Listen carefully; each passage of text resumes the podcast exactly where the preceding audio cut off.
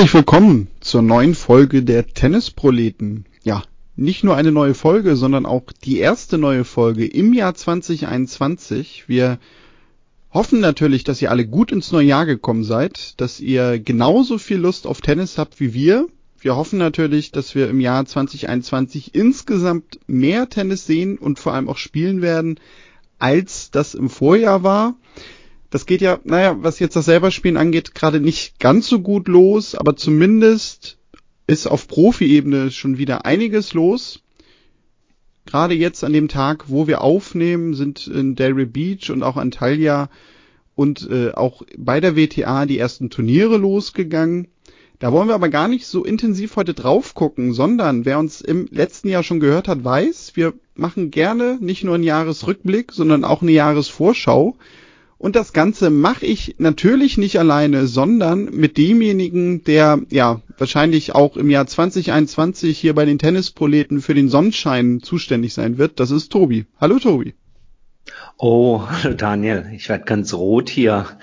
Ähm, Herzlich willkommen im neuen Jahr. Ja, ich freue mich, äh, strahle schon wie Sonnenschein, kann zu allem fast Ja sagen, was du gerade angesprochen hast. Ähm, ja, ähm, ich glaube auch, ich hoffe nicht nur, sondern ich bin fest von überzeugt, dass wir mehr Tennis sehen werden als im letzten Jahr. Ich glaube, dass wir Schritt für Schritt in eine ähm, doch wieder kontinuierlichere Berichterstattung vom Tennis kommen werden. Ähm, Nein zu äh, unbedingt mehr spielen. Ich kann mich persönlich über 2020 gar nicht beklagen, was das aktive Spielen angeht, denn ähm, ich glaube, wir haben schon mal angesprochen, ich bin im Moment in der glücklichen Lage, äh, dass ich weiter Tennis spielen darf und kann. Ähm, in einem Bundesland, in dem ich lebe, ist es erlaubt, im anderen nicht, aber insofern hat das äh, alles was für sich. Und insofern ähm, freue ich mich auf ein, ähm, ja, auf ein gutes und schönes und gesundes, spannendes 2021 mit, mit viel, viel Tennis und viel Überraschung hoffentlich und großer Freude, wenig Ärger. Wobei der Start ins neue Jahr, wir hatten vorhin kurz schon drüber gesprochen, verläuft ja zumindest, was die, die Unterstützung medial angeht, ein bisschen ruckelig, oder? Ja, das ist durchaus richtig. Ähm, also ich habe auch schon eigentlich meinen ersten großen Aufreger in diesem Jahr und ohne dass äh, auf irgendeiner Tour ein Ballwechsel stattgefunden hat. Denn das war ja sogar noch im alten Jahr auch eine Mitteilung, die so kam. Es gibt ja diese von vielen wahrscheinlich auch benutzte ATP WTA Live Scoring App, wo man immer schön kompakt sämtliche Turniere von ATP und WTA Ebene hatte wo man sogar bei den Herren die Challenger-Turniere noch mit drin hatte. Und ja, da gab's äh, Ende des Jahres die Mitteilung, dass es diese App jetzt nicht mehr geben wird, da ATP und WTA das Live-Scoring gerne in eigenen Apps äh, stattfinden lassen wollen. Diese App der ATP Tour, die gibt's ja sogar auch schon seit dem letzten Jahr. Ich muss auch gestehen, ich habe die, seitdem es sie gibt, aber ich habe mich nie so richtig an sie gewöhnt, weil ich sie gerade so für Live-Scoring ja einfach ein bisschen unübersichtlicher fand, eben weil da auch viel, viel mehr drin ist. Also im Grunde auch das, was man auf der Webseite der ATP Tour sieht. Und ja, deswegen fand ich halt die andere App immer ein bisschen schöner, weil da war wirklich nur kompakt Live-Scrolling, das war sehr übersichtlich und schnell. Und das ist vielleicht noch eine Sache, wo ich mir aber denke, gut, dem muss man eine Chance geben, da stellt man sich um. Aber die WTA hat aus meiner Sicht mal wieder den Vogel so ein bisschen abgeschossen, denn da gab's einen Link mit einer Ankündigung, naja, also es gibt eine eigene Scoring-App, eine eigene WTA-App, die abrufbar sein wird. Jetzt ist die neue Saison losgegangen und auf der Webseite steht bisher immer nur, dass man die jetzt demnächst irgendwann laden kann. Und ähm, ja, für jemanden, der nicht nur viel Tennis konsumierte, sondern der auch möglichst kompakten Überblick haben möchte über die Ergebnisse, die so passieren an einem Tag, muss ich gestehen, ja, rege ich mich doch schon ein bisschen auf in den ersten sieben Tagen des neuen Jahres, dass äh, dieses Angebot eingestammt wurde und dass es halt auch gerade auf Damenseite überhaupt keinen Ersatz gerade so gibt, der adäquat ist. Ja, man dachte bisher immer, dass der ein oder das eine oder andere Grand Slam Turnier wieder was verbockt hat, die ja immer gern ihre eigenen Apps rausbringen und da auch mitunter schon sehr, sehr ähm, soll ich sagen, interessante Vorgehensweisen gefunden haben, wie sie Ergebnisse updaten, wie sie Ergebnisse darstellen in ihren Apps und auf ihren ähm, auf ihren Websites. Die WTA hat es geschafft, das Ganze noch zu toppen, nämlich eigentlich gar nichts zu liefern. Ich persönlich bin jetzt mal ähm, aufmerksam geworden auf diese App Flashscore, die ja unter, glaube ich, Tippern ganz beliebt ist ich habe mich erstmal zurechtfinden müssen dort, weil dort stand dann bei Ergebnissen so Dinge wie 2 zu 1, 1 zu 2, ähm, 0 zu 2 und ich dachte erst, ich wäre beim Fußball gelandet. Dabei ist das natürlich das Ergebnis nach Sätzen. Ist etwas ungewohnt für uns Tennisfreunde, die halt gern ähm, eher lesen 3, 6, 4, 6 oder wie auch immer. Es geht in der Überbrückung, aber es ist wie bei so vielen, ähm, es ist einfach nicht übersichtlich, es ist nicht geordnet. Ähm, Vielleicht muss ich mal erkunden, ich habe mitunter bei den Grand Slam Turnieren die Erfahrung gemacht, dass ähm, wenn man bei Google einfach nur eingibt, was weiß ich, Roland Garros oder US Open, dann ist das erste, was Google anbietet, der eigene Ergebnisdienst. Und der war mitunter übersichtlicher gestaltet ähm, als äh, die Dienstleistung der Grand Slams. Ich weiß nicht, ob das auch bei normalen Tennisturnieren funktioniert, muss ich mir mal anschauen. Im Moment also bietet ähm, zumindest die IT-Unterstützung im Profitennisbereich noch viel Optimierungspotenzial für 2021. Aber das soll uns nicht weiter stören. Wir wollen uns ja heute den schönen Dingen hingeben, nämlich uns den Kopf zerbrechen. Ähm, was denn 2021 äh, so unsere Tipps sind für die Grand Slams, für die Aufsteiger, Absteiger des Jahres oder was wir beide uns vielleicht sonst noch trauen, vorherzusagen, wenn wir hier beide in unsere großen Kristallkugeln gucken. Und insofern lass uns doch einfach anfangen, Daniel. Ähm, die Australian Open stehen vor der Tür. Ähm, willst du starten? Kann ich gerne tun. Ähm, wobei, ich habe auch gerade gedacht, ne, also das ist auch ein wunderbarer Start. Ich sage im ersten Satz was von Sonnenschein und dann beginnen wir das Jahr quasi, das Tennisproletenjahr mit einem Rant auf die WTA. Das ja, so sehen wir.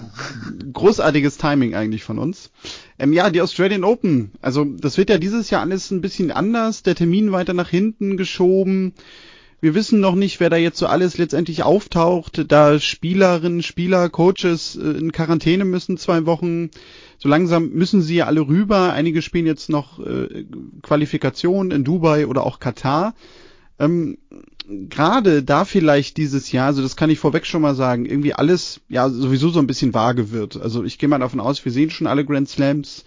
Habe ich, glaube ich, in diesem Jahr ja mich mal ein bisschen weniger aus dem Fenster gelehnt und gerade was jetzt so den Saisonstart angeht, mal ganz, ganz langweilig getippt. Da habe ich nämlich bei den Damen Naomi Osaka genommen. Ähm, wir haben uns nicht abgesprochen, aber ich habe sie auch genommen. Ähm, ich tippe auf Naomi Osaka vor dem Hintergrund, dass ich, und ohne vor, äh, zu viel vorwegzunehmen, aber ich glaube, dass sie bei den Damen in 2021 die dominierende Spielerin werden wird. Ja, genau. Also deswegen habe ich sie auch genommen, ähm, weil ich mir so dachte, das Turnier liegt ihr sowieso und ich glaube nämlich auch, dass äh, sie wenig Probleme haben wird mit diesem verschobenen Termin und mit den äußeren Bedingungen, weil sie hat ja jetzt auch bei den US Open bewiesen, dass sie durchaus in der Lage ist, sich mit anderen Dingen beschäftigen zu können, so wie sie das bei der Black Lives Matter Bewegung ja sehr tagesaktuell auch gemacht hat während des Turniers und sogar ja auch äh, vor und nach den Matches und dass sie sich trotzdem auf ihr Spiel, auf ihre Matches dabei voll und ganz konzentrieren kann. Und deswegen war das so ein bisschen ja natürlich der Sicherheitstipp. Äh, ja, ich weiß gar nicht so sehr, ob Sicherheit, weil du sprichst einen interessanten Punkt an, Daniel. Die Frage ist ja wirklich die, wer, ähm, welche Spielerin, welcher Spieler kann am besten, und das trifft sicherlich auf der WTA noch mehr zu als, als auf der ATP-Tour, kann am besten mit ähm, fehlender äh, Matchpraxis, Querstrich, ähm, unregelmäßige Matchpraxis, lange Abstinenz vom Tenniszirkus. Äh, wer kann da am besten mit umgehen? Denn ähm, wer es nicht weiß, die amtierende Nummer eins der WTA-Weltrangliste ist Ashley Barty. Die hat genau seit einem Jahr jetzt nicht mehr gespielt. Ähm, hat sich ja im Grunde genommen während der gesamten Pandemie nicht mehr aus Australien fortbewegt. Sie wird mit Sicherheit, ich habe nichts Gegenteiliges gehört, bei den Australian Open antreten. Und ähm, ich bin mir sicher, dass er vielleicht ähm, einen oder anderen Namen auch nochmal ähm, zu sprechen kommen, wenn es um dieses Thema Matchpraxis, Regelmäßigkeit angeht. Ähm, aber hast du sie gar nicht auf dem Schirm, so im Heimspiel vor eigenem Publikum? Oder glaubst du, die Pause ist einfach zu lang? Genau. Also deswegen, weil ich hatte sie sogar zuerst auch überlegt, ob ich sie da nicht setze weil hätte man halt auch sagen können, ne, so ein bisschen der Sicherheitstipp. Das kannst du wahrscheinlich gerade bei den Damen sogar bei einigen noch bei zwei, drei Spielerinnen sagen. Mhm. Aber da habe ich mir dann schon gedacht, also die war jetzt so verdammt lange raus, ihr da jetzt gleich so einen Grand Slam Titel zuzusprechen, also halte ich nicht für unmöglich, das kann sehr gut passieren. Aber fand dann Osaka doch ein bisschen ja offensichtlicher. Ja, ja ich bin da voll, vollkommen bei dir. Ich glaube, dass ähm, äh, Ashley Barty hat ja bewiesen, dass sie ähm, eine lange Auszeit machen kann. Ja, als sie damals ihre Auszeit und, und ihren bewussten Break vom Tennis nahm, ähm, in Australien Cricket gespielt hat und dann ihr Comeback gab. Ähm, trotzdem hat sie ja einen gewissen Anlauf gebraucht. Sie ist ja nicht zurückgekommen. Wutsch war sie Nummer eins, sondern sie hat sich dann kontinuierlich gesteigert. Und ähm, ich habe da, ähm, bin da vollkommen bei dir. Große Fragezeichen, ob die lange Pause ähm, nicht zu lang ist, um dann gleich bei einem Grand Slam Turnier so durchzustarten. Man könnte bei den Damen noch sagen, naja gut, Grand Slam, ja, es ist kompensiert in zwei Wochen sieben Matches, aber man könnte auch wiederum sagen, aber es sind ja wie bei jedem anderen Turnier auch immer nur in Anführungsstrichen zwei Gewinnsätze. Ich bin bei dir, Naomi Osaka gewinnt die Australian Open. Wie sieht's bei den Herren aus? Oder wollen wir die Damen einmal komplett durch? Wir können, auch, wir können auch gerne die Damen einmal komplett durchmachen. Ja. Ja, ähm, ja dann wären wir bei den French Open. Ähm, da habe ich, ja, da kann man fast sagen, auch den, den sicheren Sandplatz-Tipp genommen. Ähm, da habe ich Simone Halep genommen, weil ich würde jetzt nicht sagen, dass sie äh, die Rafael Nadal des, des Sandplatzes ist, aber also für mich ist sie, glaube ich, solange sie auch noch spielen wird und fit ist, äh, eigentlich immer ja der ganz logische Favorit beziehungsweise die ganz logische Favoritin bei den French Open in Roland Garros. Mhm. War ich ähm, war ich auch kurz davor, um hier äh, aber nicht Langeweile aufkommen zu lassen. Nein, ich habe deinen Tipp nicht gekannt. Ich hatte genau den gleichen Gedankengang auch. Aber in der in der Gesamtheit wenn ich mir so die, die Weltklasse-Spielerinnen angeschaut habe, dann gibt es eine weitere Spielerin, die für mich gerade auch in der Corona-Krise, Corona-Pandemie äh, durch eine relativ hohe Beständigkeit überzeugt und wo ich mir vorstellen könnte, dass sie auch in Roland Garros wieder eine, eine gewichtige Rolle spielen könnte. Äh, deswegen tippe ich, dass äh, Sophia Kanin Roland Garros gewinnt. Sie stand dieses Jahr schon im Finale. Ähm, ich glaube, dass es äh, Iga Schwontek schwer haben wird, diesen, soll ich sagen, Überraschungserfolg sofort wieder zu bestätigen. Natürlich werden viele sagen, sie ist auch ein Mitfavorit. Klar ist man das, wenn man einmal Roland Garros gewonnen hat. Ich glaube, sie wird es schwer haben.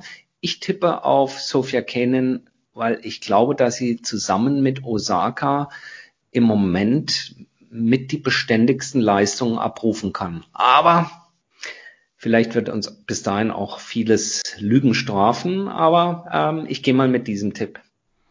Naja, das ist natürlich bei den Damen dieses typische Thema wieder, ne? Also ich, ich habe schon äh, diese Tage Schwelli vor Augen gehabt, mit dem wir ja sicherlich auch in diesem Jahr regelmäßig dann die Vorschau machen werden zu jedem Grand Slam Turnier, wenn er bei uns zu Gast ist. Und ich glaube, wir haben in den letzten Monaten bei jedem Grand Slam Turnier davor immer gesagt, boah, also bei den Damen, das ist so richtig schwer diesmal, das weiß man gar nicht. Und als es denn losging, jetzt wieder, haben wir das auch beide Male gesagt und mit ihm darüber gesprochen. Und ich sehe uns eigentlich jetzt da schon sitzen und äh, sowohl bei den Australian Open als auch dann nachher, wenn es nach Paris geht, ja, höre ich uns schon sagen, oh, also bei den Damen, das ist halt so schwer, weil es gibt, finde ich, klare Favoritinnen irgendwie für jedes Turnier, die man sich so herausarbeiten kann, aber natürlich wird wieder das Feld der Breite an Spielerinnen, die jedes Grand Slam Turnier sogar gewinnen können, sehr, sehr breit sein. Ja, gebe ich dir recht. Ich glaube, es wird auf der einen Seite auch wieder so kommen. Nichtsdestotrotz lege ich mich fest in den Tipps. Auf der anderen Seite war ich bei der Festlegung dieser Tipps diesmal so, dass ich die äh, Namen durchgegangen bin und dann auch, soll ich sagen, schonungsloser war gegenüber solchen Kandidatinnen wie Svitolina, wie Pliskova, wo man sagt, die könnte ja auch. Da sage ich, äh, ich würde es denen zwar auch mal wünschen, aber gleichzeitig sage ich, jetzt reicht's. Ihr verkackt es jedes Mal und deswegen traue ich es euch auch in 2021 nicht zu, endlich diesen Titel zu landen. Ausnahme ist da sicherlich Simona Halep. Wie gesagt, das wird ein Kopf-an-Kopf-Rennen in Paris. Aber bei den anderen Turnieren äh, habe ich die, die alten Bekannten, die da immer so auftauchen, diesmal ganz brutal abgestraft und habe gesagt, nee, ihr schafft es nicht. Äh, ihr seid vielleicht diese goldene Generation, ähm, das sind ja häufig die Spieler, die äh, Spielerinnen, die im Moment so zwischen ja 25 und 30 Jahren alt sind. Äh, ihr werdet es nicht packen. Die Jungen überholen euch. Klare Ansage, würde ich ja, mal sagen. Mal schauen. Ich lasse mich aber auch gerne, wie gesagt, Lügen strafen, weil ich denke, verdient, naja, verdient hat der der es oder diejenige, die es am Ende gewinnt. Überhaupt keine Frage. Aber natürlich, ähm, eine, eine Pliskova, eine Svitolina hätten das längst mal, hätten da längst mal was reißen müssen. Ja. Mhm. ja aber wir werden sehen. Kommen wir mal zu Wimbledon. Ja, ähm, soll ich wieder anfangen? Ich kann diesmal in Vorleistung gehen ja, und ähm, gerne du. Jetzt ebne ich den äh, Weg sozusagen schon zu, zu äh, dem großen Wurf dieses Jahr. Ich sage, Wimbledon gewinnt Naomi Osaka. Okay. Halte ich, also natürlich nicht abwegig, weil das sagte ich ja gerade. Also es gibt einige Spielerinnen, die aus meiner Sicht alle vier Grand Slams theoretisch gewinnen können. Naomi Osaka da natürlich ganz vorne weg. Also ähm, definitiv eine, der, wo sicher sogar wahrscheinlich passieren wird dann, dass sie am Ende ihrer Karriere alle vier Grand Slam Titel einmal gewonnen haben wird, mindestens. Hm, ich habe eine Spielerin genommen, ja, die hast du gerade so ein bisschen indirekt angesprochen, nämlich eine von denen, die eigentlich schon ein bisschen bewährter sind und wo man erwartet, äh, dass sie einen Titel holen wird. Wobei sie jetzt eine ist, sie hat sogar schon äh, ihre zwei Grand Slam Titel. Ich mhm. habe nochmal auf das große Comeback der Petra Kvitova gesetzt. Ja, das ist auch ein vernünftiger Tipp, weil ja, ich, äh, ich denke, wenn, wenn, wenn ein Grand Slam, dann insbesondere Wimbledon, was ihr extrem liegt. Da gebe ich dir recht, das ist ein guter Tipp. Ja, und ich meine, sie war jetzt auch im Herbst an sich gut drauf, hatte ich den Eindruck. Sie war ja in Paris, meine ich, auch im Halbfinale gewesen.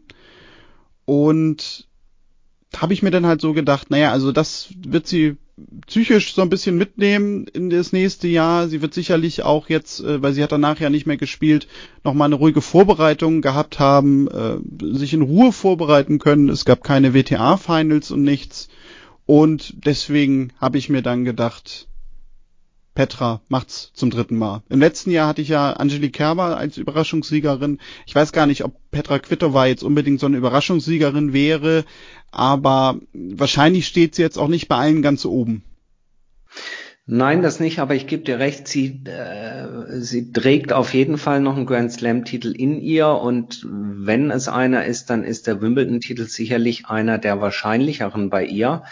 Ähm, ich hatte sie auch, auch auf dem Radar, als ich, als ich durchgegangen bin, aber ich glaube einfach, dass äh, in diesem Jahr ähm, etwas passieren wird, ähm, was, äh, was wir jetzt im Damentennis so länger nicht mehr gesehen haben, dass es eine Überfliegerin geben wird, die alles dominiert. Ich kann mich furchtbar irren, aber ich traue Naomi Osaka den großen Wurf zu, den fast ganz großen, aber den großen Wurf zu, dass ich sage, sie gewinnt drei von vier Grand Slams, nämlich nach Wimbledon auch noch die US Open. Warum? Ähm, ich glaube, dass sie inzwischen so ein, äh, ein, ein ähm, ja, äh, ein Power Tennis und auch sehr ähm, ähm, ja, kom na, nicht komplexes Spiel, ein sehr komplettes Spiel entwickelt hat, ähm, dass sie auf fast allen Belegen, vielleicht Sand ist mit Sicherheit ihr, ihr schwächster, würde ich sagen, auf fast allen Belegen abrufen kann. Gleichzeitig glaube ich, dass sie als, als, ähm, ja, als Mensch äh, und als Spielerin so stark gewachsen und gefestigt ist in ihrem, äh, in ihrem Mindset, was sie erreichen möchte, dass wenn sie fit bleibt, dass sie gute Chancen hat, diese Saison zu dominieren. Und deswegen äh, ist es schon auch Teil meiner Bold Prediction für, für 2021. Naomi Osaka gewinnt drei von vier Grand Slams. Und damit eben mein vierter Tipp bei den Damen, äh, auch die US Open. Das ist, das kann man auf jeden Fall als Bold Prediction werten, ja. Also drei von vier muss man erstmal schaffen. Ähm, ja, US Open. Lange nicht mehr. Ich weiß gar nicht, wann das, das letzte Mal passiert ist. Drei von vier.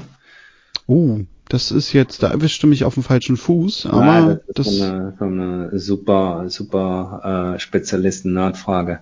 Ich würde aber nämlich fast vermuten, dass es eine gewisse S. Williams dann gewesen ist. Aber das können wir ja mal nachgucken. Oder schreibt uns, ja. wenn ihr das wisst, dann äh, sparen wir uns die Googelei. Ich habe bei den News Open mich dann doch, weil ich dachte so, also zum Ende hin dieser Tipperei muss man denn ja vielleicht doch mal sich ein bisschen weiter aus dem Fenster lehnen und nicht nur so gemütliche, gute Laune-Tipps nehmen. Ich habe eine Spielerin genommen, die wahrscheinlich kein anderer tippen würde äh, für das Jahr. Und äh, ich habe mich da so ein bisschen beeinflussen lassen davon US Open. Das ist ja an sich immer ein Turnier, wo Amerikanerinnen ja sehr weit kommen. Es gab ja sogar 2017 auch mal so ein Halbfinale, wo ja vier US-Amerikanerinnen äh, den Titel unter sich nachher ausgespielt haben. Und das sind ja auch meistens Spielerinnen, ja, die jetzt auch nicht ganz hinten in der Weltrangliste stehen, aber jetzt auch nicht unbedingt ganz vorne. Und ich habe mich da für eine Spielerin entschieden, ja, die wahrscheinlich auch nicht die allergrößten Sympathien hat. Die US Open gewinnt Danielle Collins. Oh, das ist, das ist aber äh, gewagt. Boah. Ja. Weil Hartplatz, kann sie spielen, als Amerikanerin ja. sowieso. Gut, jetzt war sie bei den US Open in der Regel nicht ganz so gut. Also da hat sie, ich glaube, einmal 2019 die zweite Runde erreicht. Sie war den, bei den Australian Open, war sie 2019 ja auch schon mal im Halbfinale, jetzt Ende des letzten Jahres in Paris ja sogar auch im Viertelfinale. Also sie ist durchaus auch ein bisschen vielseitiger, auch in Wimbledon schon mal ein bisschen weitergekommen. Und ja, eigentlich eine Spielerin, die auch nie jemand so richtig auf dem Radar hat, weil sie jetzt auch nicht eine Spielerin ist, die ja so ganz weit oben steht. Ich glaube, ihre höchste Platzierung war irgendwie so um die 20 nach den Australian Open damals. Aber ich dachte mir so, Mensch, also das Spiel aus meiner Sicht hat sie dafür. Und warum nicht mal so eine Überraschungssiegerin? Warum nicht? Es ist ein mutiger Tipp. Ähm, der Mut an der Stelle jetzt jemanden sozusagen aus den äh, etwas hinter, hinteren Rängen, alles relativ, ähm, äh, zu wählen, der hat mir gefehlt. Ich fand eben dreimal die gleiche, äh, über vier Turniere zu tippen, fand ich auf eine andere Art und Weise mutig. Aber ich glaube, ähm, das könnte ein interessantes Jahr werden.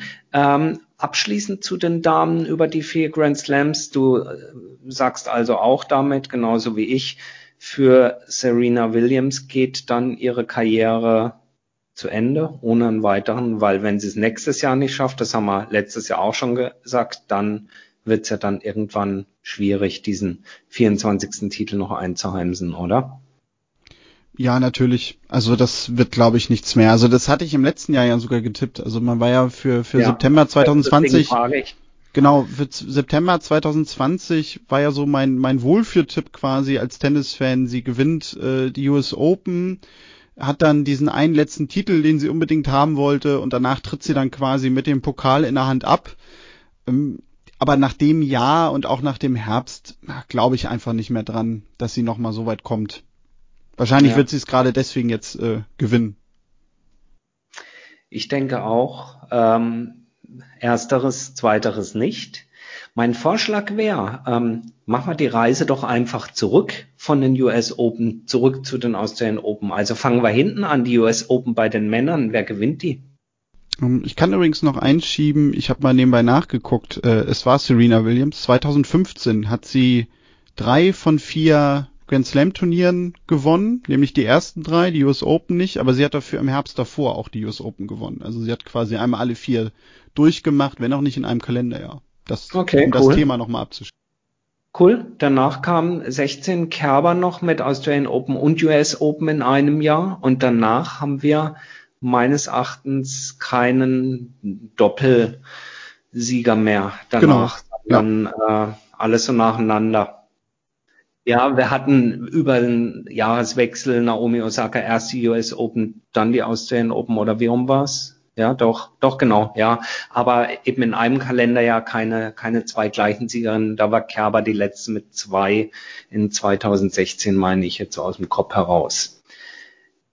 Anyway, äh, US Open 2021 bei den Männern, wer gewinnt? Nee, Aus, oder ach so, du willst die US Open haben? Ich dachte, wir reisen zurück oder okay. Äh, ja, nee, können, wir, können wir gerne machen. Können wir gerne machen. Äh, dann ja. kann ich ja mal Pluspunkte machen bei all denen, die wir sonst vergraulen. Ich habe mir gedacht, da ich ihn eigentlich sonst nie nehmen würde, ähm, nächstes Jahr wird er nochmal das Finale erreichen und dann wird Herr Zverev sich krönen zum Grand Slam Sieger. Never ever. ja, ich, also ich glaube, das 21 jetzt so mit der Erfahrung wird, glaube ich, für ihn jetzt nicht das ganz entscheidende Jahr. Das klingt immer so hochgestochen. Aber die Chance ist natürlich vielleicht für ihn, er hat jetzt sportlich diese Erfahrung einmal gemacht, gerade auch mit diesem dramatischen Ende. Und er hat aus meiner Sicht jetzt nämlich die Chance daran, spielerisch, aber auch vor allem eben mental als Tennisspieler nochmal zu reifen. Und ich glaube nämlich, wenn er das jetzt nicht in Anführungszeichen auf die Reihe bekommt, dann besteht vielleicht auch die Gefahr, dass er einer wird, der das nie auf die Reihe kriegt, diesen Grand Slam Titel.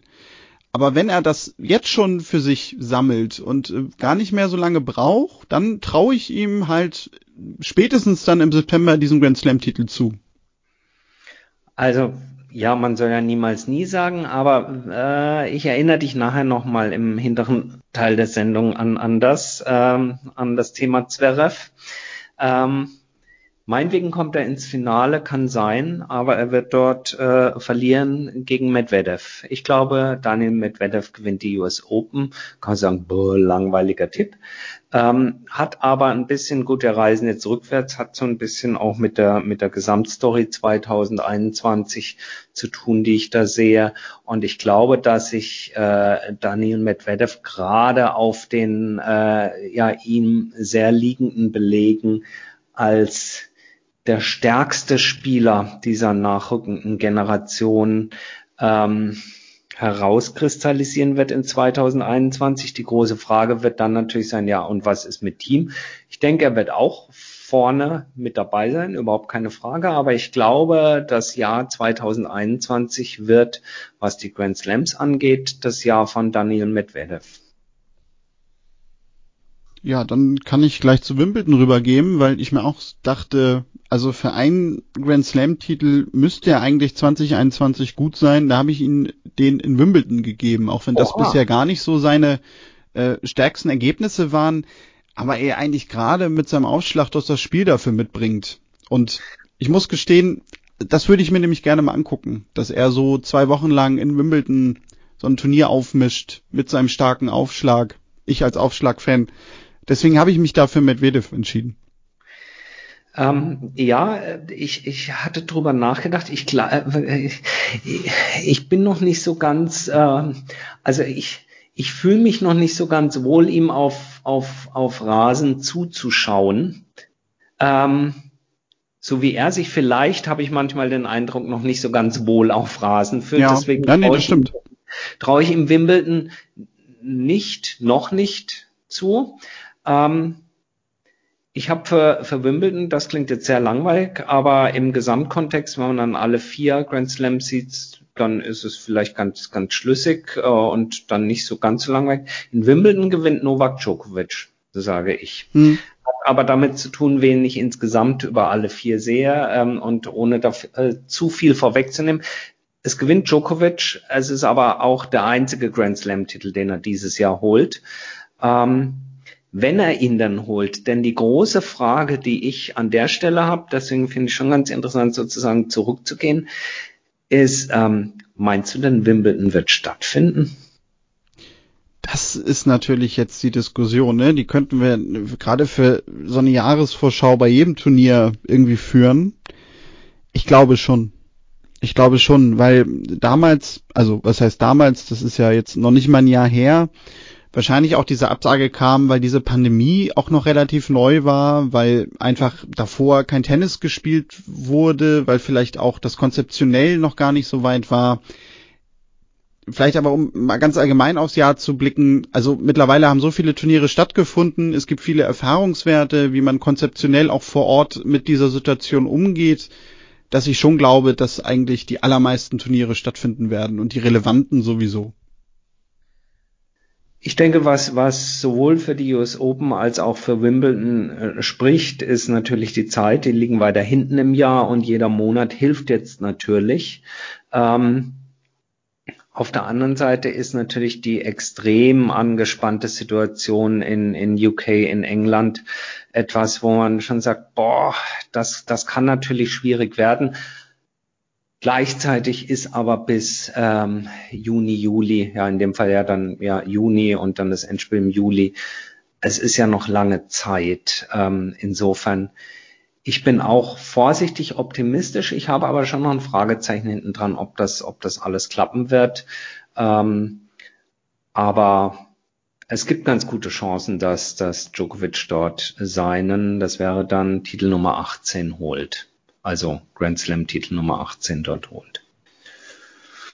Was näher dran ist, ist ähm, Roland Garros hat dieses Jahr stattgefunden, ungewohnt im Herbst, war alles kalt, Bälle schwer und und und, haben wir alles gehört, war trotzdem ein tolles Turnier. Dieses Jahr soll es wieder zum normalen Zeitpunkt stattfinden.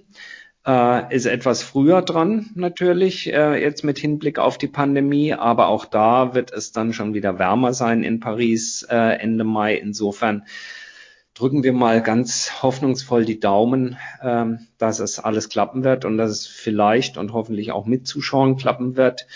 Denn ähm, Überraschung, Überraschung, dann gibt es Grand Slam Titel Nummer 21 für Rafa Nadal.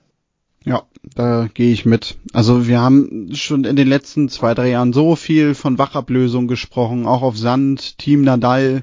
Wann schlägt er ihn vielleicht auch mal in einem Finale? Ich habe mir dann gedacht, also jetzt hat er vor ein paar Monaten erst wieder in Paris gewonnen und wie du gerade sagtest, es waren eigentlich überhaupt nicht seine Bedingungen, die Bälle waren schwerer, es war kalt, trotzdem hat er gewonnen. Ja, warum sollte das im Mai anders sein? Ja gut, Team ist natürlich schon eine Nummer und viele sagen, na ja, wenn der nicht so müde gewesen wäre von den US Open, dann. Ich halte dagegen, äh, Djokovic war nicht müde. Djokovic ist ein Weltklasse, Welt-Weltklasse-Spieler. Djokovic war nicht müde, denn er hat ja früher aus den USA abreisen können äh, und wurde aber sowas von brutal weggefiedelt im Finale. Ähm, das heißt nicht, dass das genauso zwischen einem Rafa und einem, und einem, und einem Dominik Team laufen muss. Äh, das kann auch über fünf Sätze auf Sand gehen, überhaupt keine Frage. Aber ähm, ich glaube auch, äh, und du ja auch, äh, das wird noch ein weiteres Mal, so er dann unverletzt bleibt, äh, Rafas Land sein, äh, so es denn stattfindet. Und ganz aktuell, Australian Open vor der Tür, wen hast du? Ja, da habe ich quasi mir dasselbe Argument so ein bisschen gelegt wie du vorhin. Also Djokovic muss ja eigentlich ein Grand Slam Turnier mindestens gewinnen im Jahr und da habe ich die Australian Open genommen. Ganz einfach aus dem Grund auch so ein bisschen abgeleitet aus dem Herbst. Also er hat halt äh, in Paris verloren gegen Nadal in drei Sätzen, wo du gerade sagtest, da schien er relativ chancenlos.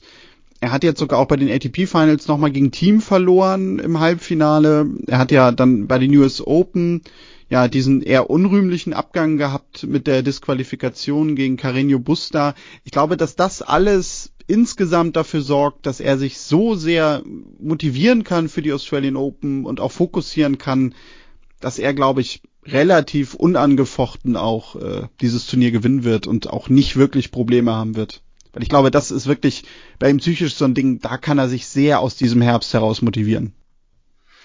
Ja, der, der Herbst war ja auch so ein bisschen, mh, hm, soll ich jetzt sagen, unrühmlich. Er war ja, aber er war so ein bisschen gezeichnet von ähm, ihm war es wichtig, dass er hier als Jahresendnummer eins über die Ziellinie geht und als das klar war, Stichwort sein, sein Turnierverhalten, sein Auftritt in Wien, der ja nun wirklich nicht besonders toll war, äh, da ist er relativ sang- und klanglos dann vom Platz gegangen, aber hat zwischen den Zeilen anklingen lassen, mein Ziel habe ich erreicht, ich werde hier Ende des Jahres Nummer eins sein. Tick in the Box. Ähm, der ATP Finals Titel weiß ich nicht, inwiefern der in den letzten Jahren an Strahlkraft verloren hat er steht sowieso immer so ein bisschen unter diesem, es sind alle müde. Es war jetzt dieses Jahr bzw. letztes Jahr nicht so. Deswegen gab es auch tolles Tennis zu sehen. Es wurde auch viel darüber diskutiert und richtigerweise denke ich auch unterstrichen, dass gerade im November 2020 so ein Titel dann für wie äh, für jemanden wie Nadal schon einen gewissen Reiz nochmal gehabt hätte, weil er den noch nie gewonnen hatte. Für Djokovic wäre es Titel Nummer, I don't know, fünf, sechs oder sieben gewesen. Ähm, das alles spricht dafür, dass er relativ ausgeruht ins neue Jahr gehen wird und die Australian Open sind sein Turnier. Ähm, so wie es Roland Garros für Nadal ist, sind es die Australian Open für Djokovic.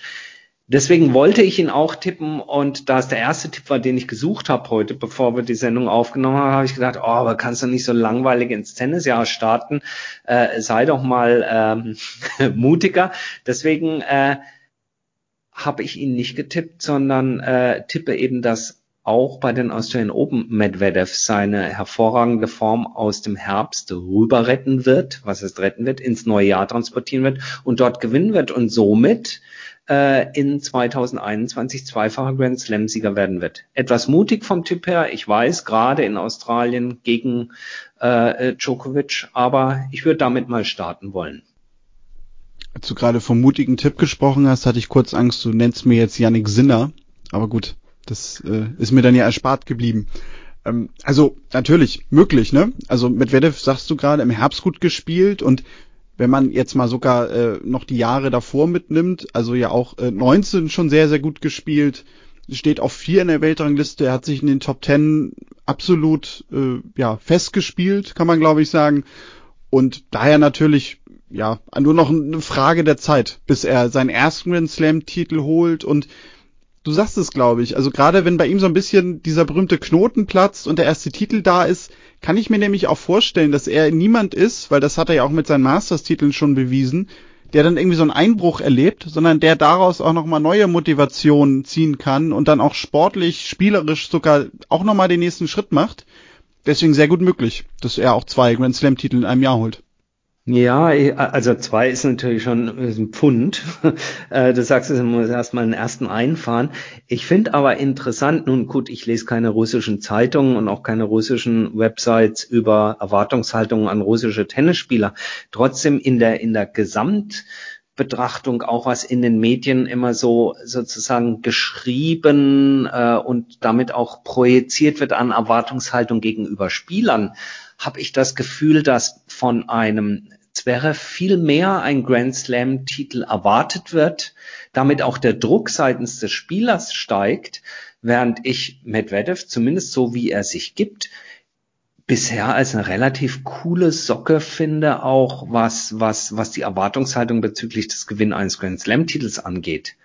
Also das finde ich bei, bei Zverev sowohl von ihm selber als auch von draußen an ihn rangetragen verkrampfter die Herangehensweise als bei Medvedev.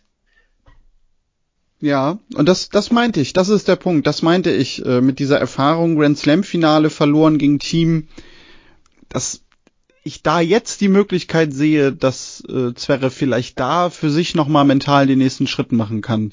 Denn alles, was so drumherum noch irgendwie läuft, mit privat und, und was irgendwie außerhalb in den Medien läuft, das scheint ihn ja gar nicht so sehr anzufassen. Das hat er auch schon bewiesen. Das äh, er zwar Phasen hat, wo er dann sportlich nicht so gut ist, aber das ist jetzt fast egal, ob da jetzt gerade eine negative Schlagzeile in der Woche kam oder nicht. Ähm, aber dass er so spielerisch sich da ein bisschen mehr sammelt. Und da hast du nämlich recht, das hat ein Medvedev definitiv schon. Der ist da viel, viel weiter, obwohl die beiden ja eigentlich nur ein Jahr auseinander sind. Ja, eben. Wie gesagt, ich weiß nicht, wie die, wie, wie Erwartungshaltungen in den jeweiligen Heimatländern geschürt werden. Da sind wir hier sicherlich aus, aus, aus äh, äh deutscher Sicht immer sehr, sehr oder viel näher dran an dem, was an, an Alexander Zverev äh, an, an, an Messlatten gelegt werden. Aber äh, wird spannend sein. 2021 kann kommen, kann losgehen, ähm, egal auf welchen Kanälen. Hauptsache man kann das bald sehen, man kann es in ordentlichen äh, Apps die Ergebnisse nachverfolgen. Ich freue mich jedenfalls wahnsinnig, dass es jetzt so richtig losgeht. Ein paar werden sich nicht freuen Ende 2021, nämlich diejenigen, zu den die zu den Absteigern des Jahres gehören werden. Die nehmen wir uns auch jedes Jahr vor und ähm, ich habe mich dieses Jahr irgendwie so ein bisschen, bisschen schwerer getan, aber dann war es doch für mich irgendwie klar und ich habe pro, äh, pro, pro Geschlecht sozusagen, ja, äh, von der ATP zwei Spieler mir aufgeschrieben, die glaube ich, ich sozusagen als Absteiger titulieren werde und zwei Spielerinnen. Wie hast du es gehandhabt? Ja, also ich habe bei den Damen auch zwei Spielerinnen, wobei ich da sagen muss, die stehen in der Weltrangliste sogar gar nicht mal so weit vorne, weil ich finde, so gerade die ersten 30, das ist ganz, ganz schwierig. Mhm. Also eine Spielerin hätte ich noch, die ich, die ich da vielleicht erwähnen würde. Ähm, ja, und bei den, bei den Herren habe ich mir sogar drei aufgeschrieben, die auch alle unter okay. den Top 30 stehen. Ladies first, sag mal.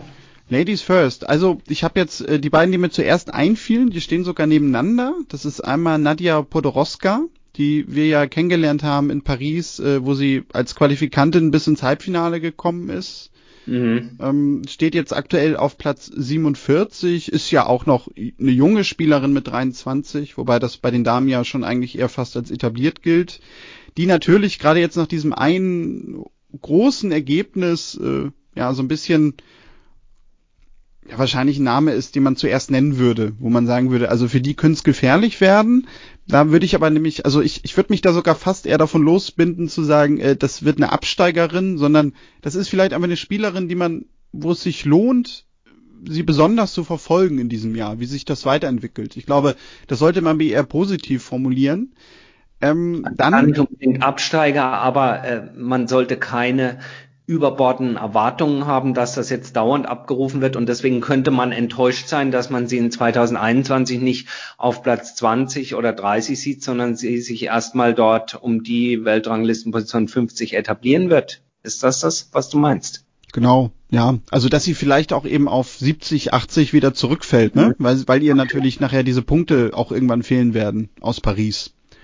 Ähm, deswegen ist das ja sogar fast eigentlich eine einfache Rechnung, die man da machen kann. Aber ja. es war ja jetzt auch so, wenn man sich die anderen Turniere noch anguckt, sie hat ja auch sonst jetzt nicht nur irgendwie, äh, weiß ich nicht, hinten die Bälle in den Zaun gepfeffert. Also sie hatte davor ähm, beim 125er äh, ein Halbfinalergebnis in Prag. Äh, sie war nach dem Turnier in Paris, war sie noch in Linz. Da ist sie auch bis ins Viertelfinale gekommen. Also man kann sie jetzt nicht als Eintagsfliege bezeichnen. Also das jetzt bitte nicht falsch verstehen. Ähm, eine Spielerin, um die ich mir vielleicht noch eher Sorgen mache, das ist eigentlich die, ja, wo wahrscheinlich noch immer sagen würden, das ist so das größte Talent, nämlich Cory Goff. ähm, die steht nämlich genau dahinter auf Platz 48, ist halt immer noch erst nur 16 Jahre alt. Aber ja, also das, was man jetzt im Herbst gesehen hat, man kann jetzt auch nicht sagen, dass sie nur Erstrunden-Niederlagen gesammelt hat. Sie hatte auch noch äh, ein paar Siege. Aber ich habe mir halt auch noch mal insgesamt angeschaut, was sie sich so zurecht gespielt hat, in Anführungszeichen, äh, bisher. Und ja, also zum Beispiel letztes Jahr war sie halt auch im Achtelfinale bei den Australian Open, da hat sie ja durchaus Punkte gesammelt. Ähm, aber alleine dadurch, dass sie halt noch so jung ist, ähm, ist sie, glaube ich, schon dafür auch vielleicht mit einer ganz logischen Entwicklung dafür prädestiniert, dass jetzt vielleicht noch mal so eine Entwicklung kommen könnte, wo vielleicht es sich so ein bisschen nach hinten entwickelt in der Weltrangliste, um dann aber vielleicht nachher auch wieder umso mehr nach vorne zu kommen.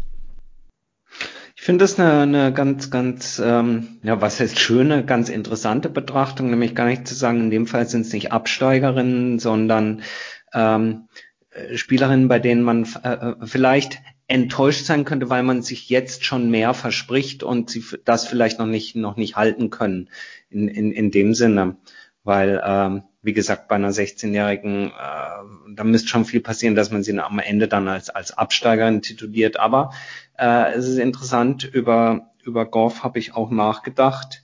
Ähm, weil ich nämlich auch nicht glaube, dass jetzt so unmittelbar dieser Durchbruch nach ganz vorne äh, bevorsteht und gleichzeitig aber die Erwartungshaltung natürlich gerade bei den auch bei den Grand Slam Turnieren oder insbesondere bei den Grand Slam Turnieren an sie nach und nach größer wird, je mehr eine andere, die ich damit als Absteigerin des Jahres äh, äh, tituliere oder benannt habe, eben immer weiter zurücktreten muss. Und das ist Serena Williams. Auch das ist ein hartes Urteil, Absteigerin sie zu nennen. Ich glaube, insofern müssten wir uns dieses Jahr für die Kategorie zumindest auf der weiblichen Seite fast eine andere Bezeichnung ausdenken. Aber ich habe so ein bisschen die Sorge, dass bei Serena Williams, wir haben es vorhin schon angesprochen, nicht nur die Möglichkeiten schwinden, diesen 24. Titel einzuheimsen, sondern dass gleichzeitig auch durch das ähm, ausschließliche Fokussieren auf die Grand Slam Titel dadurch die, ja, es klingt jetzt blöd bei einer 23-jährigen Grand Slam Siegerin äh, von fehlender Matchpraxis zu sprechen, aber dadurch, dass natürlich die Jungen so brutal stark nicht nur nachrücken, sondern da sind und sie inzwischen eben auch überholen oder überholt haben, ist mein, äh, meine Sorge so ein bisschen, dass dieses Jahr nicht nur dadurch gekennzeichnet sein wird, dass sie es eben nicht mehr schafft, diesen Titel zu gewinnen, sondern vielleicht sogar enttäuschend verlaufen könnte, dass dort, wo sie antritt, die ein oder andere Niederlage sogar schon früher auf sie wartet, als man das von ihr seit mehr als 20 Jahren gewohnt ist. Und das würde sie dann zu einer, ja, in Anführungsstrichen, Absteigerin werden lassen. Nichtsdestotrotz, wenn sie dann irgendwann, ich weiß nicht, ob dieses Jahr, Ende dieses Jahres entscheidet, sie lässt es bleiben, wird sie natürlich Fame, Fame, Fame und alles bekommen, überhaupt keine Frage. Aber das sehe ich in diesem Jahr als sehr kritisch und so ein bisschen, na, das Wort unrühmlich verbietet sich, aber ich glaube, du weißt, was ich meine, oder? Ja, natürlich. Also wie viel jetzt ihre Schwester nämlich ein, ne? Weil der könnte man ja, auch wenn die nicht ganz so viele Grand Slam Titel gewonnen hat, aber ja auch ähnlich argumentieren, dass man sagen kann, naja, die ist eigentlich eine Absteigerin der letzten Jahre, weil sie spielt zwar immer noch jetzt mit über 40, aber kommt sportlich halt nicht mehr so weit und kassiert doch kommt immer relativ anders, schnell ihre Niederlagen. Rüber, Daniel, wenn du, wenn du natürlich äh, dieses, de, dieses Ziel, es ist ja richtig, sich, sich hehre Ziele und große Ziele zu setzen, aber das äh, ist natürlich bei, bei Serena ständig damit verbunden, ja, in Zusammenspiel mit äh, Patrick Muratoglu, mit ihrem Trainer, dass dieses Ziel da ist und das wird natürlich nicht nur von ihr, sondern dann natürlich auch in der gesamten medialen Berichterstattung ständig postuliert. Das passiert bei Venus Williams nicht. Die spielt, weil sie noch Spaß am Spiel hat. Die hat auch, äh, spielt auch nach wie vor noch tolle Matches, hat noch auch da verbietet äh, es sich fast Achtungserfolge zu nennen, hat noch Erfolge, ja, aber das geht nicht einher mit, ah, die müssen wir aber schon auch noch aufzählen, wenn es um einen möglichen Grand Slam Sieger, äh, Siegerin geht. Das passiert bei ihr nicht. Nee, das ist richtig. Klar. Und das macht das zum Unterschied. Während eine deutlich jüngere äh, Spielerin habe ich auch als Absteigerin des Jahres, wir hatten es ganz zu Beginn der Sendung äh, angesprochen, ich äh, habe so meine Zweifel, ob diese ultralange Pause äh, bei Esparti nicht dafür sorgen wird, dass sie zumindest in 2021 erstmal deutlich zurückfallen wird, wenn dann dann auch wieder die normale Zählweise der Weltrangliste anfangen wird zu greifen äh, und sie äh, Punkte verlieren wird, die dann eben nicht mehr konserviert äh, sind, diese Punkte aufgrund der im Moment äh, sozusagen aufgrund der Regel, die im Moment ist, dass man auch die 2019er äh, Ergebnisse noch mitschleppt. Äh, ja, vieles wird, wir haben es eingangs gesagt, davon abhängen, wie schnell sie wieder äh, tritt fast, wie schnell ihr auch das Reisen wieder möglich sein wird. Nicht nur, ob Reisen möglich sein werden von Australien, sondern ob sie das selber auch möchte. Gerade die australischen Sportler auf der männlichen Seite Nick Kyrgios bei äh, äh, Spielerinnen eben Esparti haben sich da ja sehr, sehr, sehr zurückhaltend in 2020 gegeben. Und äh, deswegen wenn man die Weltranglistenwertung ansehen wird, dann gehe ich davon aus, dass Esparti in 2021 eine der Absteigerinnen sein wird. Aber kann auch alles ganz anders kommen. Ich habe ja gesagt, ich habe noch eine dritte Spielerin, die ich mir so mehr oder weniger aufgeschrieben habe, ähm, aber vielleicht ein bisschen anders formuliert. Hast du bei dieser Wertung, wer vielleicht äh, ja ein bisschen weiter absteigen könnte in der Weltrangliste, auch an Angelique Kerber gedacht? Kurz ja, dann habe ich, hab ich gecheckt, wenn ich eigentlich bei den Siegerinnen der Grand Slam Turniere habe, habe mich dann geärgert, dass ich sie gar nicht getippt habe. Aber ähm, äh, ja, das kann natürlich passieren. Ich glaube, Angie Kerber ist ist eine, die ja extrem, extrem äh, darüber kommt, dass sie Matchpraxis hat, dass sie viele Matches spielt. Und das ist meine größte Sorge für 2021 bei ihr, dass diese lange Corona-Pause und damit die fehlenden Matches äh, und auch jetzt natürlich die deutlich, ähm, deutlich reduzierten Möglichkeiten, die die WTA schafft, nach wie vor, dass das äh, ihrem Spiel überhaupt nicht zuträglich ist. Und das kann natürlich darauf einzahlen, was du sagst, dass sie absteigen könnte. Natürlich wünsche ich es ihr nicht. Ja, ist jetzt so ein bisschen die rosarote Fanbrille auf, aber äh, es gibt äh, schon ein paar Gründe, die dafür sprechen könnten, dass es 2021 kein einfaches Jahr werden wird für sie. Ja, also genau, also ich, ich könnte mich da überhaupt nicht entscheiden. Wenn ich, wenn man mir jetzt sagen würde, du musst dich in eine oder andere Richtung entscheiden, geht's eher wieder bergauf, geht's eher bergab. Weil klar, sie ist jetzt wieder mit Torben Bates zusammen. Das ist diese alte Kombination. Wir haben da ja auch drüber gesprochen, als das bekannt wurde. Also die beiden würden das nicht machen, wenn sie nicht ganz genau zusammen planen hätten, wie sie das angehen und was sie auch für Ziele haben von daher spricht das eigentlich eher dafür, dass es wahrscheinlich wieder bergauf geht, beziehungsweise dass zumindest gerade vielleicht Wimbledon oder so nochmal dieses eine herausragende Turnier drin ist, wo sie dann vielleicht doch um den Titel mitspielt, weit kommt. Es kann aber natürlich auch echt sein, dass gerade durch diese momentane Gesamtsituation ja vielleicht gar nicht mehr so viel passiert und auch schon passieren könnte, dass sie vielleicht sogar Ende des Jahres äh, ja so ein bisschen genervt sagt, okay, also das war's jetzt, das tue ich mir nicht mehr an.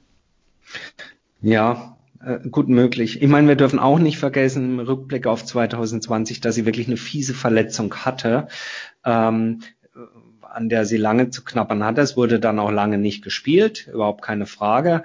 Ähm, aber äh, und, und der Start war ja trotz Verletzung und Lediertheit äh, ins Jahr 2020 bei den Australian Open gar nicht so schlecht. Ähm, Sagen wir also, wenn sie, wenn sie, wenn sie topfit ist, wenn sie gesund ist, wenn nichts zwickt, dann ist eine Angelique Kerber, die drei von vier Grand Slams gewonnen hat, äh, jemand, der, der immer, der immer in, in Australien und auch äh, insbesondere in Wimbledon nochmal gut genug ist, so ein Turnier zu gewinnen. Wenn wir vorhin über Kvitova gesprochen haben, dann können wir genauso gut auch über Kerber sprechen im Top-Zustand. Überhaupt keine Frage. Aber es kann eben genauso gut auch genau in die andere Richtung gehen, weswegen du sie in dieser Rubrik Absteiger, wie gesagt, dieses Jahr vielleicht in Anführungszeichen diese, diese Rubrik, weswegen du sie damit aufgenommen hast. Ja, ja, wie gesagt, also aufgenommen wäre ich vorsichtig. Also ja. ich habe halt überlegt, also weil das war so meine Frage nämlich eher an dich. Also wie wie könnte man ihre Saison jetzt so einordnen, wenn man jetzt so im Vorwege drauf guckt? Das ist bei ihr verdammt schwer. Weil ich habe gleich sogar noch einen Punkt, wo ich äh, ja dem sogar eigentlich widerspreche, dass man sie als Absteigerin sehen könnte. Wir werden es sehen. Ähm, du kommst bei dem Punkt gleich bei den Bold Predictions wahrscheinlich drauf, wenn du das so ankündigst. Richtig. Doch bevor wir da drauf kommen, müssen wir noch reden. Siehst du Absteiger auch bei den Männern oder gibt's da nur Gewinner in 2021? Mm, schön wär's, aber das wird glaube ich nicht passieren. Also ich habe mir da sogar drei Namen rausgeschrieben. Ähm, okay. Also ich glaube, weil das höchstwahrscheinlich sogar auch, weil der Körper nicht mehr so wirklich mitmachen will, das letzte Jahr sein könnte, nämlich Gael Monfils. Ha, der ich auch. war immer ja. noch auf Platz 11 in der Weltrangliste steht, was man irgendwie kaum glauben kann. Aber ja, wenn wir jetzt ein Jahr zurückdenken, also bevor diese Pause kam, da hat er halt auch verdammt gut aufgespielt. Da hat er in Rotterdam gewonnen, er hat die Woche davor in Montpellier gewonnen. Ähm, also der war echt da in guter Verfassung, hat dann aber leider im Herbst äh, nur noch Erstrundenniederlagen kassiert bei vier Turnieren, die er gespielt hat. Ähm, da könnte ich mir vorstellen, gerade jetzt auch so mit 34, wenn da jetzt so ein, der Abstieg kommt, vielleicht auch noch mal eine Verletzung, was bei ihm ja leider auch immer möglich ist, ja. äh, dass es das vielleicht dann sogar auch ganz schnell insgesamt sein kann. Ähm, dann habe ich überlegt über einen Spieler, also, dem, über den man. Ähm, äh, habe ich auch, muss ich nachher nichts mehr zu sagen und mein Gedankengang war 100% identisch ohne dass wir verheiratet, verwandt, verschwägert oder sonst was sind. Wir geben es zumindest nicht zu, genau. Mhm. Ähm, ja, dann habe ich noch einen Spieler genommen, der dahinter steht, äh, weil wir uns wahrscheinlich so ein bisschen auf ihn eingeschossen haben. Ich kann mich noch dran erinnern, dass wir mit Schwelli über ihn gesprochen haben und wir so gesagt haben, wir wären mit ihm nicht warm und seitdem spielt er eigentlich groß auf, nämlich Dennis Shapovalov. Also ganz, also so ganz überzeugt von ihm bin ich immer noch nicht, dass er sich da vorne halten kann. Ich glaube schon, dass die Möglichkeit besteht, dass er auch jemand ist, ja, der nicht nur mal wieder ein paar Plätze verliert, sondern der auch mal wieder aus den Top 50 oder so fallen kann, ohne größere Verletzungen. Da würde ich, äh, würde ich äh, hoffentlich äh, richtigerweise kurz widersprechen. Müsste ich die alte Aufnahme nochmal abhören. Also ich glaube nicht, dass ich gesagt habe, dass ich nicht mit ihm warm werde, sondern dass er mich enttäuscht im Sinne von, äh, wie er sein Potenzial abruft und vor allen Dingen die, die mangelnde Kon Konstanz hinten dran. Denn warm werden werde ich mit ihm schon. Ich finde, er ist ein unglaublicher Styler als Spieler. Man kann ihm sehr schön zugucken, sehr gut sein Spiel. Das ist traumhaft zum Zuschauen, finde ich. Äh, insofern würde ich mir wünschen, dass er eine gewichtigere Rolle spielt.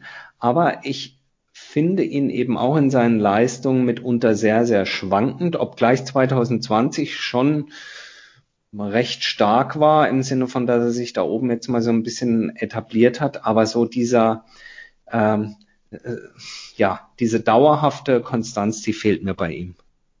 Also, wo wir, glaube ich, auch damals drüber gesprochen haben, ist, dass man bei ihm auch nicht wirklich so eine Entwicklung sieht im Spiel. Und ich weiß nicht, würdest du sagen, trotz jetzt der ganz guten Ergebnisse, dass er sich spielerisch nochmal groß weiterentwickelt hat? Weil, also das würde ich nämlich eher verneinen.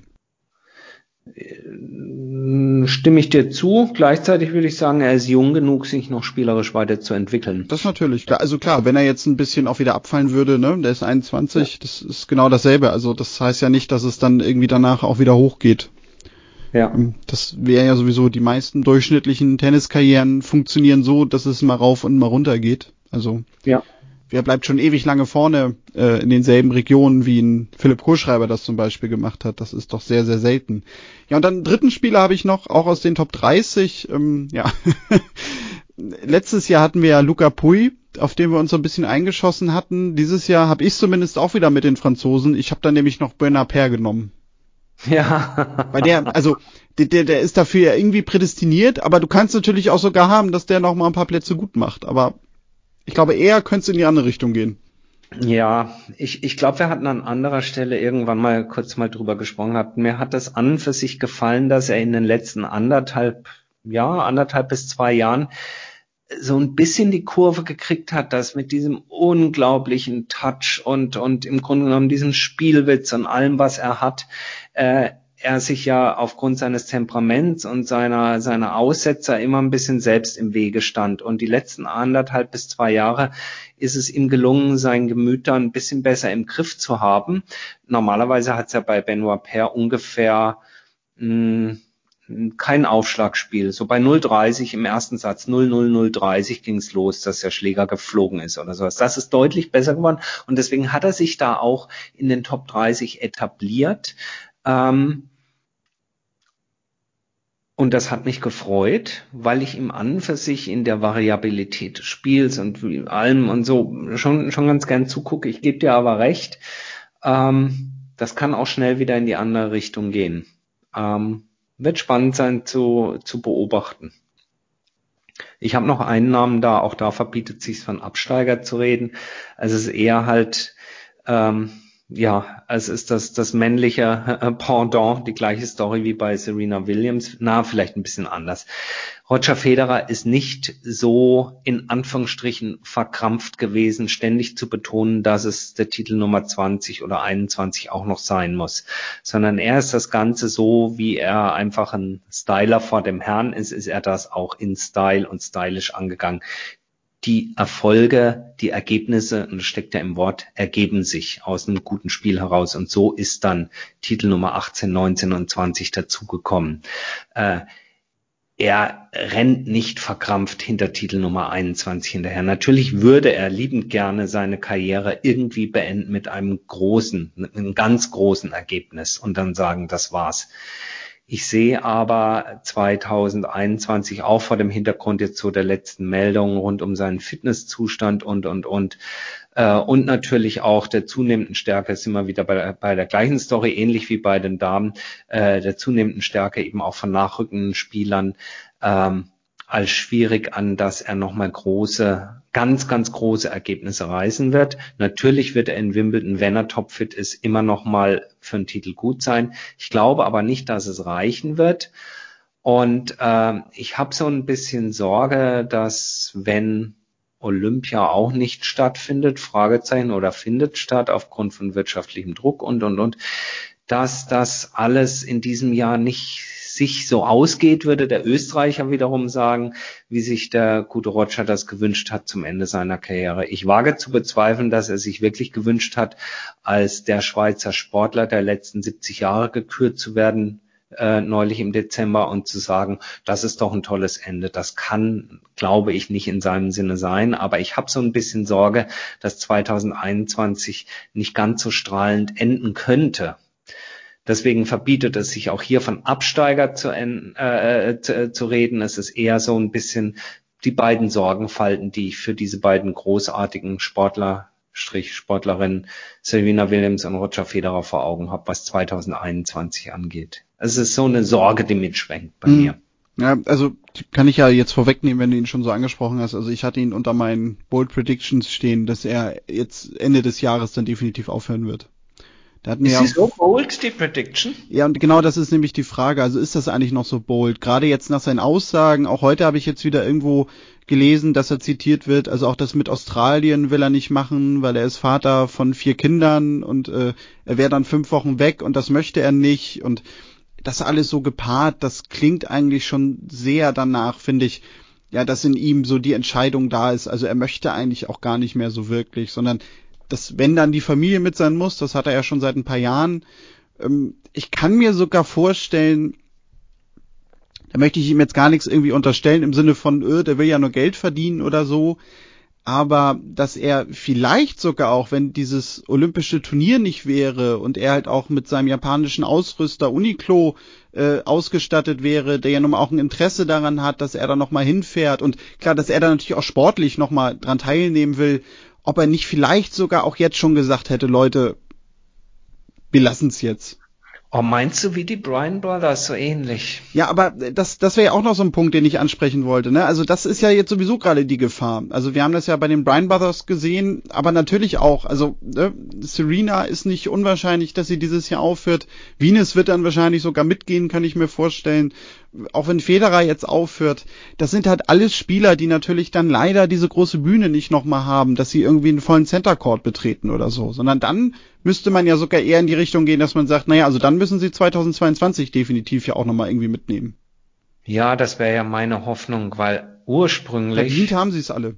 Ja, ursprünglich war meine Planung und oder mein großer Traum ja, 2021, also jetzt, also sozusagen äh, kommende Woche in den Flieger zu steigen und nach Australien zu fliegen und sie dort alle nochmal zu sehen, solange sie spielen. Ja.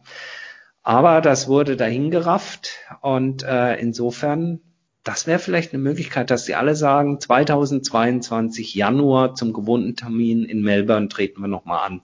Und da gibt's dann einen schönen, warmen, heißen Applaus. Wir werden sehen. Das werden wir dann in unserem Rückblick 2021 konstatieren und ähm, Vorschau auf 22. Aber bevor es soweit ist, müssen wir unsere Bold Predictions, also unsere ja mutigen Vorhersagen noch durchgehen. Du hast also gesagt, Roger Federer hört auf. Ähm, habe ich übrigens letztes Jahr auch schon als Bold Prediction ja. gehabt, ne? Also das ist eigentlich auch fast langweilig, weil wert, also warum nicht nochmal? Ich mache das ja. jetzt jedes Jahr. Ich kann ja quasi jetzt auch schon anfangen zu sagen, jedes Jahr äh, Alexander Zwerre führt auf und das mache ich jetzt so 15 Jahre und irgendwann kann ich sagen, seht ihr, ich hab's doch gesagt. Ja. Ich habe den, den, ich habe den Zverev als Bold Prediction. Also eine Bold Prediction habe ich ja schon schon ähm, zu Beginn losgelassen. Ich sage, Osaka gewinnt drei Grand Slams. Das finde ich schon relativ bold von der Prediction her. Also schon relativ eine, eine tapfere Vorhersage, eine mutige Vorhersage. Ähm, meine Vorhersage zu Alexander Zverev ist, Alexander Zverev gewinnt in 2021 kein Turnier. Oh, okay. Das ist ja genau gegenteilig von dem, wie ich ihn einschätze fürs neue ja. Jahr. Ich glaube, er gewinnt kein einziges Turnier. Okay, ja, wenn wir schon bei ihm sind, äh, da habe ich nämlich auch noch eine Bold Prediction. Ähm, ich habe mir nämlich ausgemalt, er gewinnt in Tokio bei Olympia, was dann stattfinden wird. Da bin ich ehrlich gesagt aber auch eigentlich von überzeugt. Äh, Olympisches Gold zusammen mit Angelique Kerber im Mixed. Okay, gut, das ist außer Wertung. Also er gewinnt kein Einzelturnier. Ich würde es ihm gönnen, äh, ich würde es Angelique Kerber gönnen, dass sie die Ach so, jetzt bist du plötzlich wieder da, ne? Ja. Da bin ich total opportunistisch, ja. Ähm, du weißt, dass ich mit ihm ein bisschen auf Kriegsfuß stehe, also subjektiv gesehen äh, schwierig, ja, aber wenn er sportlich die Leistung bringt, dann sei es ihm gegönnt, jedes Turnier. Nein, aber rein sportlich gesehen, ich glaube, 2021 kann so ein richtiges Crap-Year, kann echt ein blödes Jahr für werden. Gar nicht mal, weil er selber schlecht spielt, sondern weil die anderen inzwischen eben nicht nur auch so gut, sondern besser spielen. Ich finde Team an, an guten Tagen, außer dass er die Hosen voll gehabt hat im fünften Satz bei den US Open, viel kompletter und natürlich auch reifer, ja, von der Spielanlage und allem. Ich finde, ein, ein, ein, ein Tsitsipas, wenn der sein flatteriges Nervenkostüm ein bisschen in den Griff kriegt, der ist viel variabler von, vom Spiel. Ich finde, Medvedev cooler, eine viel coolere Socke und, und äh, zwingender in, in, in seinem äh, gesamten Matchplan, als, als es ein Zverev ist. Und deswegen sehr, und von oben übrigens drücken auf mögliche Turniererfolge nach wie vor noch äh, Nadal äh, nach wie vor noch äh, ein Djokovic und da sind ja auch noch ein paar andere, die Tennis spielen können. Deswegen sage ich, er wird schwer haben in 2021. Aber ich kann mich auch furchtbar irren. Wir werden sehen. Ich finde halt, was dagegen spricht, sind eigentlich die letzten zwei Jahre. Weil da haben wir im Grunde ja nichts anderes gesagt. Also er hatte 19, hatte er seine massiven Probleme. Äh, dann hat er ja irgendwie kurz vor Roland Garros äh, in Genf gewonnen, damals ein Turnier und hat davor eigentlich überhaupt nichts auf die Reihe bekommen, wo ihm ja ganz viele schon auch komplett abschreiben wollten. Hat dann, glaube ich, in Paris sogar auch damals das Viertelfinale erreicht, obwohl das überhaupt niemand erwartet hat. Ja, Letzt aber nicht gewonnen. Nicht gewonnen, okay. Aber er hat ja trotzdem sein Spiel so weit auf die Reihe bekommen, dass er in den Top Ten geblieben ist. Und dass er nicht diesen Abstieg gemacht hat. Und er hatte da, wie gesagt, mit Genf auch seinen Turniersieg. Und, ja, letzte, und wenn wir, ja, und wenn wir ein Jahr zurückblicken, 2020, da war es doch genau dasselbe. Also, ne, wir haben heute, wo wir aufnehmen, den siebten ersten. Äh, an dem Tag hatte Zverev ja, glaube ich, irgendwie schon für die gesamte Saison äh, 160 Doppelfehler gefühlt. Und wir haben alle gesagt, um Gottes Willen, wie soll das bloß werden? Und wie kriegt er je wieder seinen Aufschlag irgendwie in die richtigen Bahnen? Und ja, auch 2020 hat er seine sehr guten Turniere gehabt und hat dann sogar noch ein Grand Slam Finale erreicht. Und da habe ich mir das halt stimmt, so gedacht. Aber du weißt, was er gewonnen hat. Zweimal nacheinander Köln, ja, unmittelbar nacheinander, was sich für mich immer, äh, und das hat jetzt nichts gegen Zverev, es fühlt sich für mich komisch an, zu sagen, ja, ich habe Köln zweimal nacheinander gewonnen, weil das so aufeinanderfolgende, in Anführungsstrichen, Notturniere waren. Aber ich sag dir nochmal kurz, in Köln hat er geschlagen äh, Verdasco, Lloyd Harris, Davidovic Fukina, Oje Aliasim und in der Cologne 2 Ausgabe Millman, Manarino, Sinner und Schwarzmann. Okay, Schwarzmann, Nummer 9 in der Welt, starkes Jahr gespielt, aber es ist ein 250er Turnier. Ja, okay, ich habe gesagt, Bold Prediction, er gewinnt kein Turnier, dazu gehört auch, da mache ich jetzt keine Klammer auf, auch kein 250er. Ähm, mal schauen. Mal schauen. Ich sage das nicht aus Antipathie, sondern weil ich glaube, dass im Moment sich um ihn herum Spieler scharen, die äh, dann stärker sind. Aber deine Punkte sind natürlich auch nicht von der Hand zu weisen, dass wir uns auch schon, was 19 und 20 geht, auch schon mal geirrt haben. Das stimmt schon. Ja, sonst hast du weitere Bold Predictions? Äh, an und für sich nicht mehr, denn die letzte Bold Prediction ergibt sich eigentlich aus all meinem äh, Quatsch, den ich hier heute gesabbelt habe, äh, nämlich, dass wir Ende des Jahres 2021 eine neue und in dem Fall wirklich neue, noch nicht dagewesene Nummer eins im Herrentennis haben werden. Okay. Und, da und das müsste ja dann, dann wenn Medvedev. man, es müsste dann Medvedev sein, mhm. der auch uns noch äh, auf den Hartplätzen, denke ich mal, in Amerika was, was ziehen wird und ähm, äh, mal gucken, wenn Asien stattfindet, äh, nächstes Jahr Shanghai, da kommt er aus dem Grinsen nicht mehr raus bei so einem schnellen Belag. Ähm, also das wäre, aber das ist, ergibt sich einfach aus dem, was ich jetzt hier die letzten paar Minuten alles so von mir gegeben habe. Ja, das ist durchaus nachvollziehbar. Ja, ich hatte sonst noch als World Prediction natürlich, also ich hatte es mir da zusätzlich mit aufgeschrieben, aber schon erwähnt, Danielle Collins, kann man sicherlich ja. so sehen als US Open Siegerin. Ja, ähm, ja und dann habe ich halt auch noch, äh, dass Serena aufhören wird dieses Jahr äh, und sich anschließend komplett auf Olympia konzentriert. Ja, auf äh, die Karriere von Olympia nehme ich mal an, nicht auf äh, Olympische Spiele, oder? Ganz genau, ja. Ja. Denn für Ja, die, die es nicht wissen, die Tochter heißt zufällig so. Die heißt so und hat jetzt auch schon mal einen Tennisschläger im Arm. Ja, gehabt. und- äh, in der Hand, im Arm, ja. Ist nach dem Video ja eigentlich für viele auch schon sichere Grand Slam-Siegerin gewesen. Genau. Ja, Müssten wir Philipp Joubert mal fragen, wie er das äh, bewertet, weil da muss ich gestehen, äh, vertraue ich ihm dann mehr als vielen anderen, die so dann darunter bei Instagram kommentieren. Definitiv gutes Stichwort. Äh, nach nun äh, einer guten Stunde ähm, interessanten, bunten, spannenden, vielleicht auch langweiligen Voraussagen für das Jahr 2021 interessiert uns natürlich brennend eure Meinung. Und die könnt ihr kundtun gerne in Zuschriften an uns unter kontakt.tennisproleten.de, ganz klassisch per Mail. Wenn ihr aber ähm, die Diskussion anregen wollt und auch wollt, dass andere vielleicht auch noch einen Tipp abgeben oder ihren Kommentar abgeben, dann tut das gerne auf den bekannten Kanälen auf Social Media. Wir sind im Gegensatz zum US-Präsidenten nicht gesperrt und das wird hoffentlich auch so bleiben. Äh, ihr könnt uns folgen auf Twitter, auf Instagram, Facebook natürlich auch unter Tennisproleten. Äh, und dort könnt ihr natürlich gerne auch unter den jeweiligen Posts eure Meinungen zu den Voraussagen für 2021 posten. Was meint ihr? Wer gewinnt die Grand Slams bei den Damen und den Herren? Wer sorgt für Aufsehen, sei es negativer oder positiver Natur? Und von wem müssen wir uns vielleicht verabschieden? Wir freuen uns über jede Zuschrift von euch, über jeden positiven oder auch negativen Kommentar, über jede Kritik, Verbesserungsvorschlag und natürlich auch über Herzchen, gute Rezensionen oder einfach auch nur Empfehlungen bei euch im Freundeskreis zu unserem Podcast. Wenn es euch gefällt, sagt es weiter. Wenn es euch nicht gefällt, sagt es uns, dann versuchen wir es besser zu machen. Für heute hat es mir sehr viel Spaß gemacht, Daniel. Ich hoffe, euch draußen auch zuzuhören und ich hoffe auch, dass es euch ein bisschen Vorfreude jetzt aufkommen lässt auf die Turniere, die da kommen in Australien und hoffentlich viele mehr auf allen Kontinenten dieser Welt. Das soll es für heute gewesen sein von meiner Seite. Ich sag Tschüss und gebe zurück an Daniel. Ja, du hast alles gesagt, Tobi. Ähm, Ich kann mich auch nur bedanken bei dir für die interessante Stunde, an euch da draußen fürs Zuhören, für die Treue, die uns hoffentlich auch in 2021 halten werdet. Wir sind gespannt, was auf uns zukommt. Dann sind wir raus für heute. Bis dahin macht's gut und tschüss.